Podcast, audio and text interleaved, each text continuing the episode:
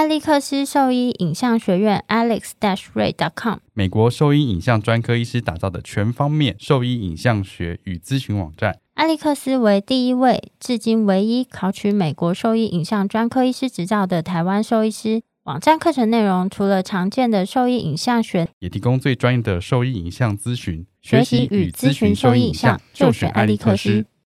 狗狗、猫猫防护跳蚤必施新选择：李兰林早师 s e r e s t o 对付跳蚤必须长达八个月的保护。全新科技的项圈，专利且创新的活性缓释机制，让保护力长达八个月。不怕水，也没有异味，狗狗、猫猫都可以使用，方便、安全、有效、亲密。我也用李兰灵藻师。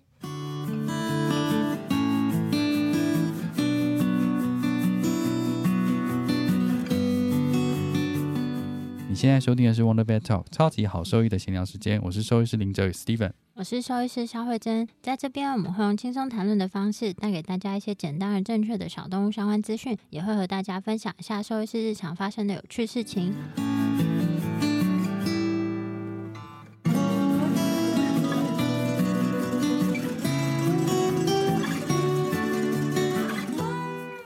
南台湾的小动物附件扛把子，当然不可能只出现两集而已。今天这一集，我们来好好聊一下水疗的部分到底是什么呢？我们欢迎林喜佑兽医师。大家好，我是来自高雄恩泽动物院的附件科兽医师林喜佑，欢迎。哇，越来越越来越热闹了。好。那我们就是其实现在主题对啊，直奔主题。现在水疗应该现在大家不陌生了，常常都有听到说，哎，骨科疾病可以去水疗啊，神经性的疾病可以去水疗啊，太胖可以去水疗啊，对不对？所以说很多时候大家医生就不是只有网友会这样说，哎，你这可能可以去水疗，而是很多时候会听到医生会说，哎，你这个可能可以去做水疗这件事情。那水疗到底是什么？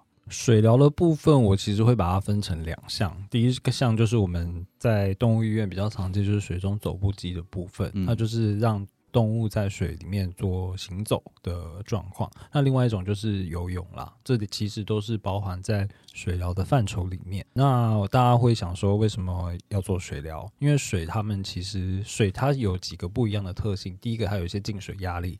如果说你的动物在水里面，你水深度比较深的时候，它其实可以达到一些按摩的效果。再的话，水就是有浮力嘛，它可以去帮助一些。如果说以水中走步机的状况来讲的话，水水疗其实可以帮助动物在它的四肢没有办法支撑起自己的体重的时候，水其实可以让它不用负担这么多身体的体重，帮助说它可以早期开始慢慢的做行走的一个部分。再的话，在一些比较激烈的一些运动，比如说像是你如果说水位放的比较低的时候，水其实会有一个表面张力的部分，它其实会。就像我们游泳啊，我们要从游泳池起来的时候，那一刹那其实会比较困难，是因为我们的水会有一个力量会想要帮你往下抓，不是因为吸了太多水。哎，吸了太多水也 也是。所以有些动物，你在有一些动物，它可能是来做肌肉训练的部分，你其实它你的水位放的比较低，当它每次需要把它的脚从水面抬起来，然后再去做行走的时候，其实。这样子的一个训练过程，其实无形中会比他在平地没有水的状况下走路还要再困难一点。嗯，可以达到说他会让他的肌肉变得比较强健一点。再的话，如果说是关节角度的部分啦，因为水毕竟它有浮力，所以它在水中走路的时候，它其实关节所伸展的角度啊，会比在平地走路的状况来讲的话，会有一定的差别，可以增加关节的活动性，可以增加它关节囊液啊里面啊的这些呃液体的一些活动，让它关节的营养性比较充足，这样子。所以其实可以帮助。让关节更健康，达到一些疼痛管的效果。什么关节更健康？听起来好像一个什么 简单的卖药广告。没有，就是让关节让它的没有舒适度上升，健康度上升，然后疼痛疼痛得到更好的管理。如果也这么好卖就好了，是不是没有错吧？对不对？简单来说就是这个样子。像它的关节可以，因为关节毕竟它的的营养供应还是是利用整个关节关节囊。我都会跟主人讲说，如果说他关节都没有动，他的关节囊就是一滩死水。它死水，但是它的关节就会没有没有什么营养，就像一个干枯的湖这样子。那如果说你有让它在活动的时候，它哎就是个活水，活水对活水的话，它就是比较会有营养的，关节会变得比较健康啊。就又讲到健康，就大家喜欢对，看就跟我讲，就结论是一样的，不一样好不好？你就说就是这样健康，健康的。我喜欢这样跟客人做比喻啊，如果说他观点都没有在动，你看大家都喜欢喝矿泉水啊，泉水就是活水，不是吗？对啊，比较健康吧。这样子他们就会觉得说，哦，好像是这样子哦，但确实真的也是这样子。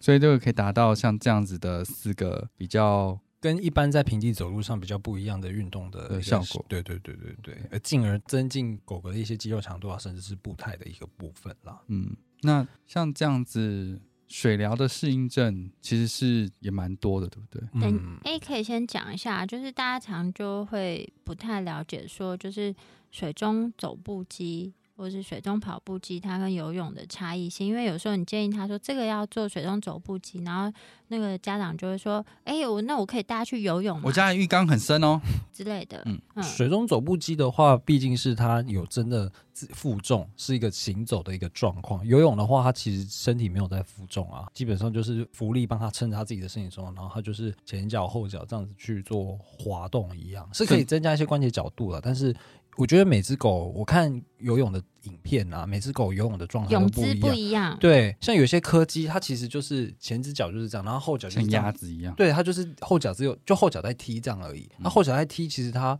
有时候它的髋关节根本没有伸展到啊，嗯它就是两只，就是只有 knee 跟 hug 就这样，只有两只脚的滑动，它其实也没有增加到什么关节活动，关节活动上。所以我觉得游泳的话，每只狗的泳姿都不一样，所以我没有办法跟你说你做游泳有没有帮助。我觉得这个大家忽略掉一件事情是，正常的狗狗在游泳是玩耍，异常就有问题的狗狗去游泳是治疗，治疗是必须要有专业人士在旁引导，才有办法达到真正游泳的疗效的。对，但是现在台湾没有没有医生在做游泳的水疗，嗯，应该是这么说吧，并没有医生在这样做。就是目目前没有听说到有这样子的专门在因为如果说真的是游泳的医生，他就是需要有一个透明的泳，就是旁边要是透明的，你要看一下它在水底下的整个泳姿啊，跟引对啊，对啊然后跟引导，它要怎么样去刺激，对，然后去做训练，对，那这个才会有办法达到游泳真的需要做治疗的效果，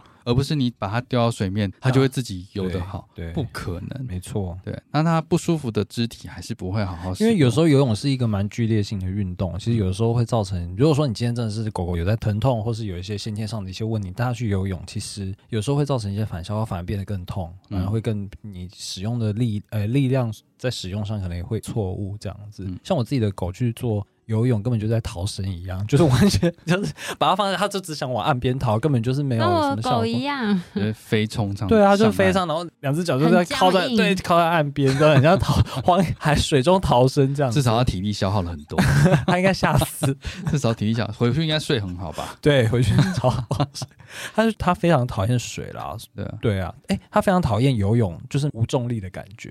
哦，所以其实，在能够触及到地面的有水的地方，其实它是 OK 他 OK，他就是它的安全感会比较高一点。但是像水中走步机，它是一个行走的一个步态。嗯那我们可能利用水的上述的这些原理，去帮它做一些调整，去帮它让它能够恢复到当它没有水的时候，它也可以有一个比较好的步态，然后让它的哎会来做水中走步机，一定是它有一些比如说先天的一些问题，嗯不一定啦，可能有一些需要减肥等等的，这一些可能就另当别论。那我们目前就是 focus 在有一些呃先天性的关节、一些关节疾病啊，或者术后啊，我们基本上是利用水的上述一些特性去帮助他们在水中做行走，然后看一下说是不是我们可以利用水位的高低啊，然后去调整他们关节伸展的角度等等，然后去进而去帮助他们在没有水的步态这样子。所以其实游泳跟走步机最大不同，还是于就是在有没有触到地，有没有负重，肢体有没有沉重这件事情。我都会跟主人说，游泳并不是走路，所以嗯你要增加他走路的状况，你去游泳基本上没有什么帮助。嗯我直我都会直接跟主人这样子讲啦。嗯你还是要让他在负重的状况，让他是一个正确的走路姿势，我才可以帮你说他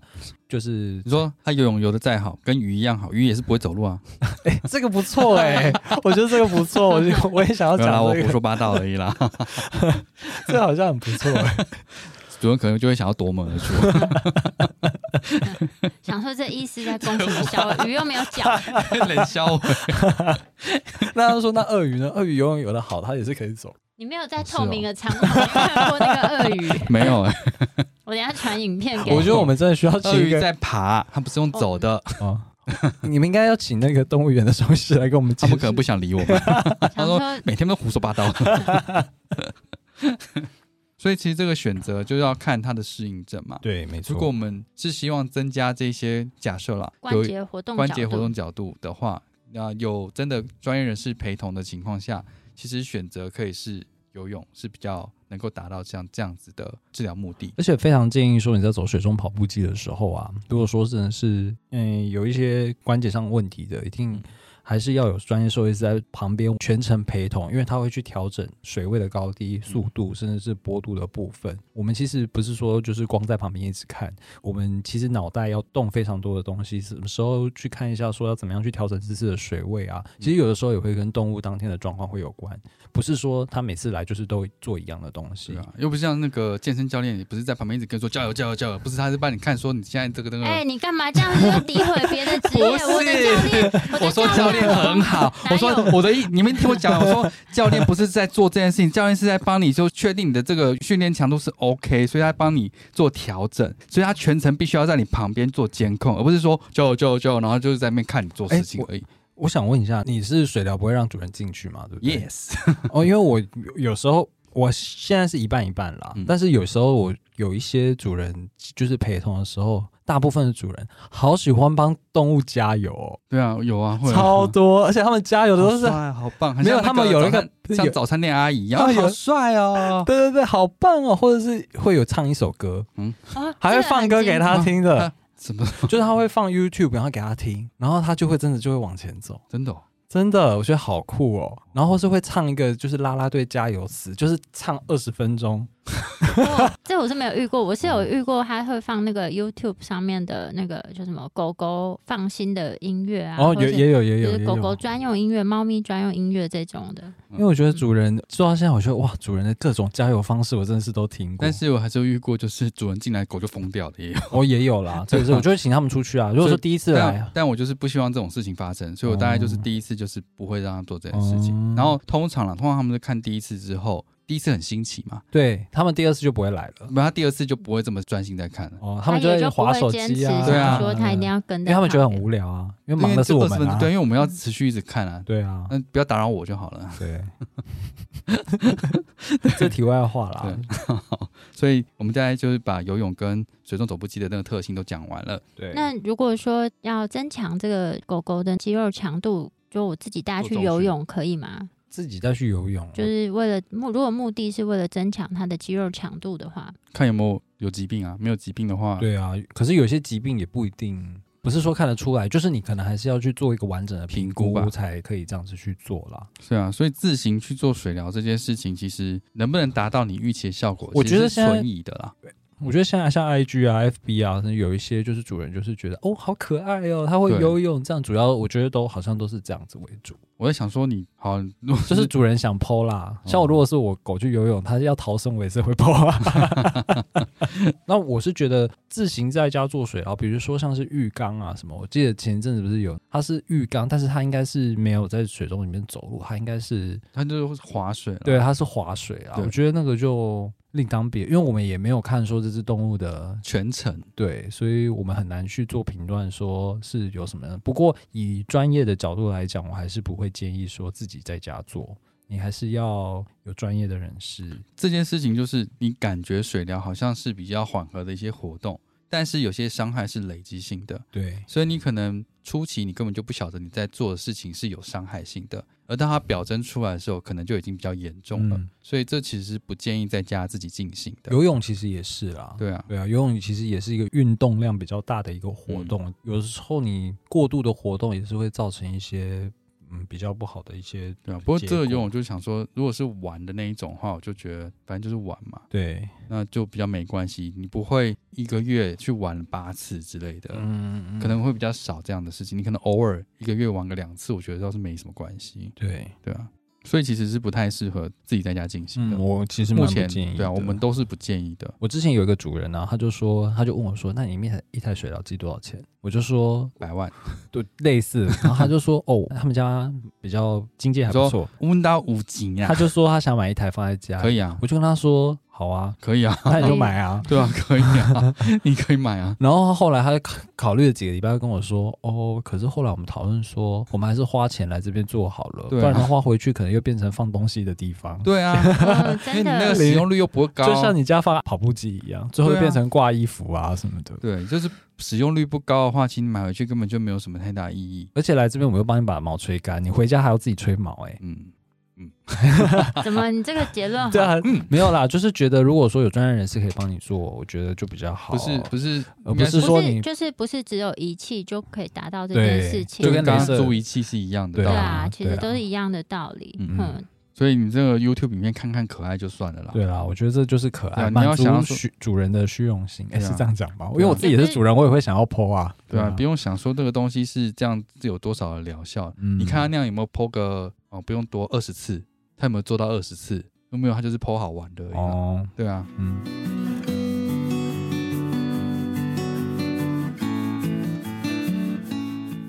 我是小动物复健兽医师林喜佑，你现在收听的是 Wonder Vet Talk 超级好兽医的闲聊时间，最专业的小动物知识 Podcast 频道。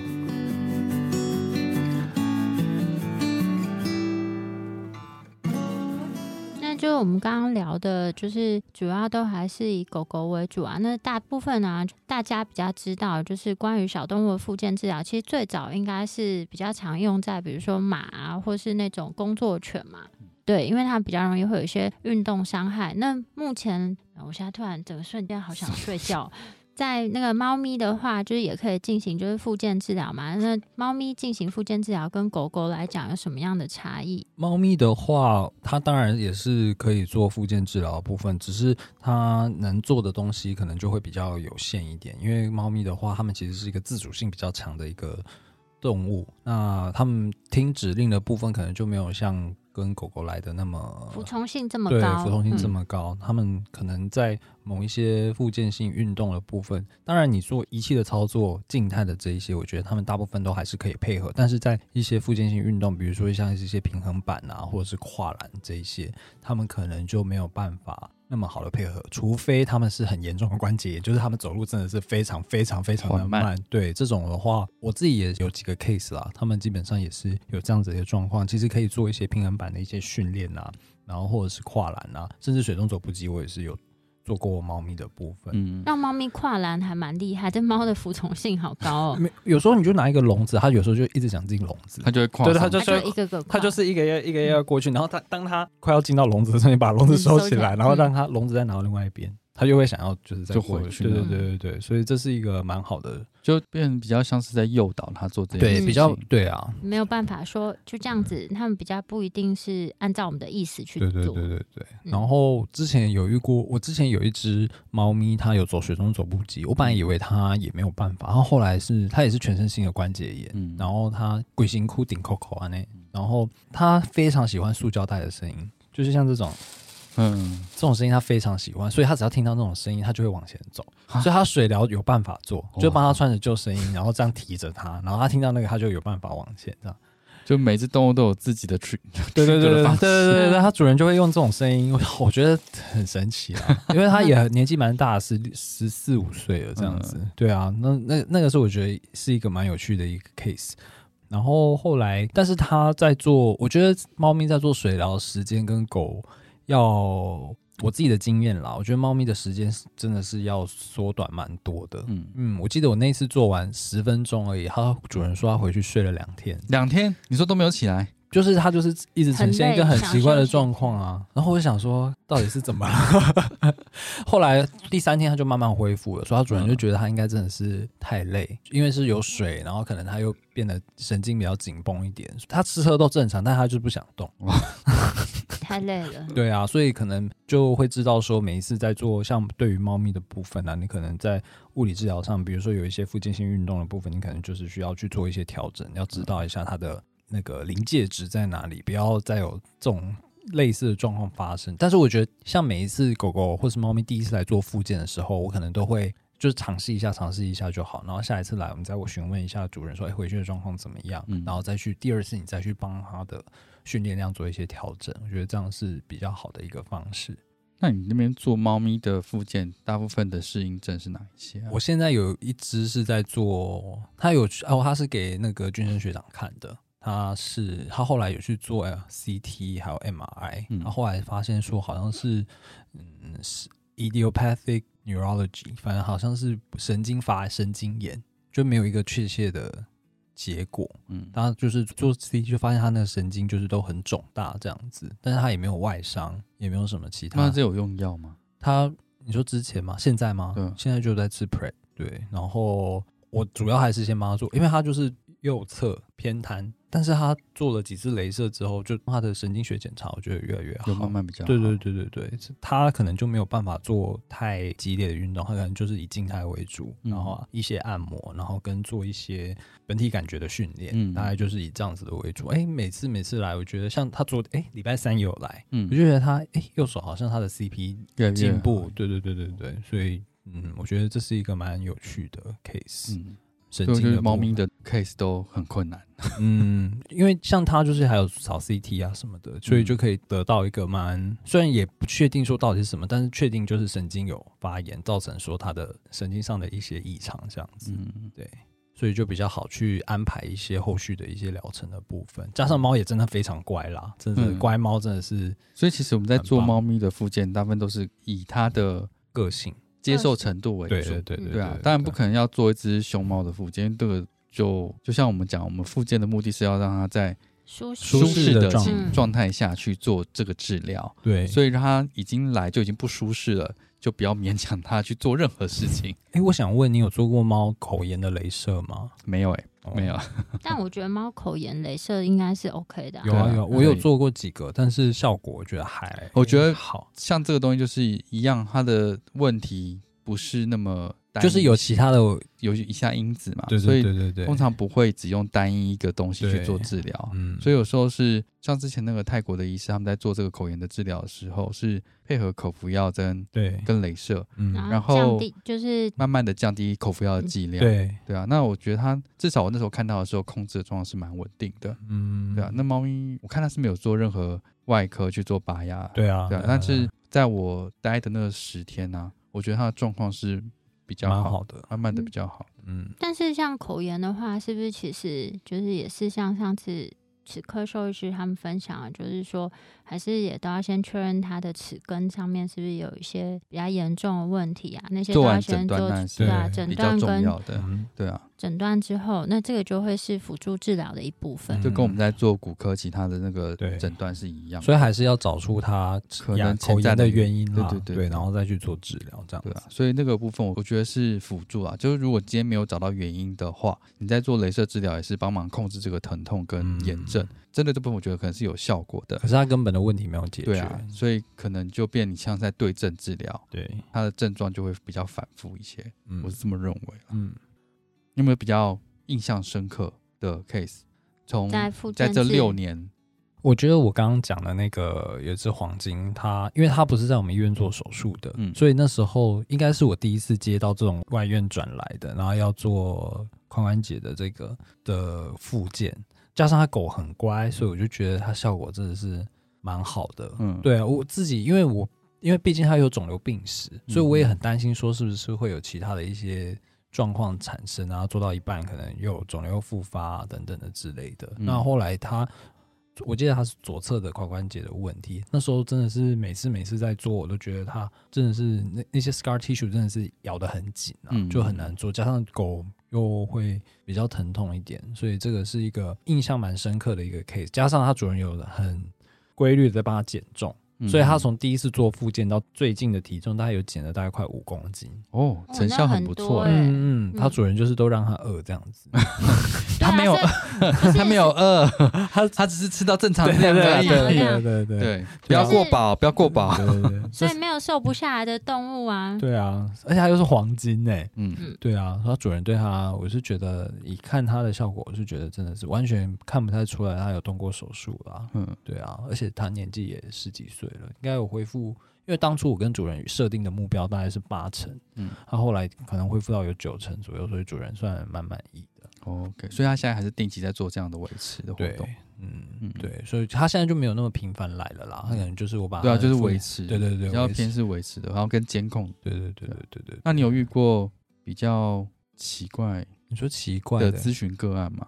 哦，有一个个案呢、我但是听比较奇怪的，奇怪的咨询个案哦，你要讲是不欢而散的那种，还是也可以啦，不是啦。我的意思是说，像这种奇怪的个案，是指说他的问题，或是他的，又说是某些手术完之后的附件，可是你在你评估完之后，其实他有可能手术是要重做这样子，这个不算奇怪的个案吧？这个就是算奇，怪，我觉得这个不奇怪。这个不奇怪嘛？你有没有接过像这样子的问题的？有些是说他可能手术做的不好，有啦。哎、我不是说不好，就是手术后续还有一些哎、状况不是我们自己做的、哦，怕我怕被老板杀。没有啦，我是说，就你有接到外面的个案，然后手术完之后状况不是很稳定的，然后可能需要再哦，重新我想到了，我想到了，我想嗯到一个，它是它是一个神经的问题，嗯，然后它是 L 六七第六、第七腰椎 fracture，应该是应该是 luxation 啊，哦。就是它变成上下错错位，嗯。错位，然后所以他减压是吗？他没有减哦。压，他有打他他 只做减压，没 有没有，他 有用骨水泥把它接回去，哦，但是就是手术到我看到的时候，基本上已经过了两个月了，嗯哼，他的脚还是站不起来，X 光一拍下去，基本上就是还是错位。所以他可是 L 六七 L 六七哦，对，第六、第哎，七应该是五六七，，OK，五六七，稍微合理一点，对，应应该是五六七，他还是站不起来。我有点 OK，OK 忘，因为五六七，对，五六七，他还是站不起来啊。然后他就是想要来咨询附件的这个部分，嗯，但我那时候我就觉得，像这样子比较，我觉得算困难的个案啦。对你，会你在这个部分有什么样困难的个案个案，像这种，我觉得已经过了那么长一段时间，我还是会跟他说实际的问题。其实我还是会说，哎，给他半年的时间，你可能做比较长、比较积极型的复健运动。如果说你半年他还是没有办法，那我觉得我们能做的可能就不多。哦，但他术后是有慢慢进步的吗？没有，所以他是一直在处于就是一直在原地打转。可能他可能也找了，比如说针灸，他可能也找了，因为开始可能以针灸啊等等的这些，他也做了好一段时间针灸，，对，但后来还是对针灸没有帮助。嗯，因为他我觉得他神经基本上就是错位了，嗯所以就加上手术好像真的是没有太实质的帮助了。可我觉得这个有点难说啊，因为他有可能在受伤的当下就已经是这样子了，对对对啊，所以这个听起来相对困难的个案，不是奇怪的 case。嗯然后这种，所以你会做什么啊？像这样子，他虽然站不起来，他会有其他的反应吗？他没有，他低配都没有，所以他没有痛觉、哦，没有，哦所以我就觉得，而且加上已经一段时间了，那其实这就是真的很困难的 case 啊。对啊，这种可能会先电疗试试看，我可能会做、做这些，那它的后面它是下位神经元的，就是都状态。flaccid 啊，就嗯。软都是松的。对，嗯。软趴趴的，对，主人没有放弃。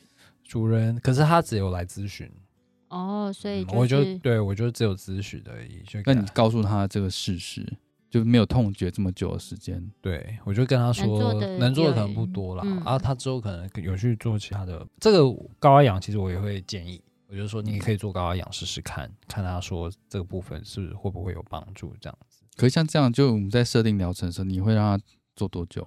半年吧。你说高压氧做半年，高压氧可我们可以先做六次，就是给他如果说比较积极型的，然后每次来我们可能就帮他测试一下他的 depend，还是会以这个为主。嗯，对啊，如果说你做完没有什么反应，我可能就会跟他不建说议再不建议对啊，那实质上呢，就是例如说他照护上，你会再给他一些建议吗？我可能就是会建议说，像他后区如果说都没有，都是那种软趴趴的没有感觉，其实很容易肌肉萎缩，其实就非常快，非常快之后就容易会有一些褥疮的产生啦。嗯所以你在可能要定期的帮他翻身啊，可能要睡一些比较软垫啊等等的啊。如果说真的褥疮不幸发生了，一定要好好去照护。嗯嗯，然后大小便的部分啦，如果说没有办法自己排尿排便，那你可能要定期的帮他挤，或者是去挖对啊这样子。对啊，因为我觉得后期这些对他来说可能是比较相对实质的一些有用的资讯啦。对啊，嗯因为老师说他尝试了这么长一段时间，他必须要有一些可能要转为这种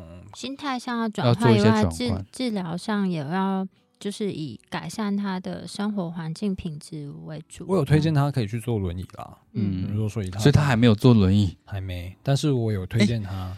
这让我想到一个问题，就是你有听过对轮椅有依赖性这件事情吗？就是啊，他呃，医生跟他说不要坐轮椅，不然他以后就不会走路。有蛮多客人这样讲。他们 why why？那你怎么回答这样的问题呢？我就跟他说，轮椅的话，就会变成说他们有时候会抗拒去坐轮椅这件事情。我的客人反而是还好哎，但是有客人提过啦。我是说，你还是可以。这些这个这个想法到底是从哪边？我我现在目前听到的都是从医生嘴巴讲出来的。可是你不可能让他就是都这样啊，你他还是会希望说可以去前脚还可以行走，他还是会希望。对啊，他会希望活动啊。对啊。那现在是后肢没有办法好好行走的情况，你需要给他一个安全的活动条件。对你让他在地上拖着摔来摔去，并没有比较安全，他也不会因为这样子会去用后脚比较多。没错。所以你在我就说你坐轮。轮椅的时间是让它脊椎呈水平的，不会摔来摔去的情况下，安全的去做活动。而且它背部的肌肉其实也可以，因为坐轮椅的时候可以有一些支撑啊等等的。所以这些其实是相对有辅助跟帮助行动的有用的东西。对，那我说放在上面的时间是你。去做选择是你去做选择的，而不是说他要坐轮椅就坐轮椅。对啊，对啊，所以也不是说他就是每天都是坐轮椅啊。对啊，所以说为什么会有 不是二十四小时都坐轮椅？为什么医生会说不行，不能坐轮椅？他一旦坐轮椅之后，他就不会走路了。哎，没有这，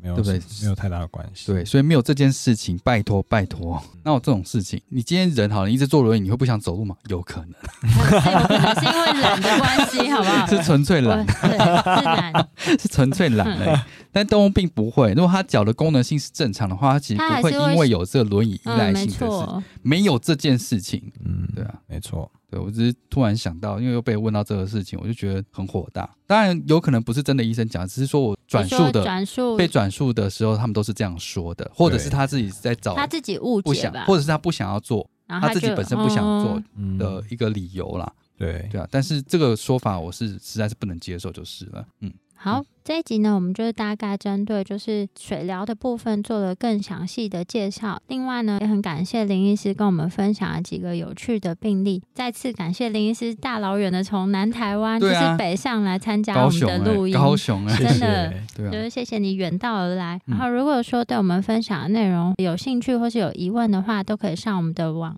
站，我们的网址是 triple w. wondervet. com. t w 或是 Google FB 搜寻 Wondervet 超级好。所以都可以找到我们哦。那再次谢谢林医师来参加节目，谢谢。对，以后可以常来找我们玩。好，然后我们可以聊聊这些事情，不然都没有人可以讲。我觉得有就是同样专长的人，其实聊起来其实会比较有趣一点，对可以做讨论啦。对啊，不然自己做其实有的时候会有一些盲点存在。嗯，然后做一做会觉得很无聊。好哦，那拜拜喽，拜拜。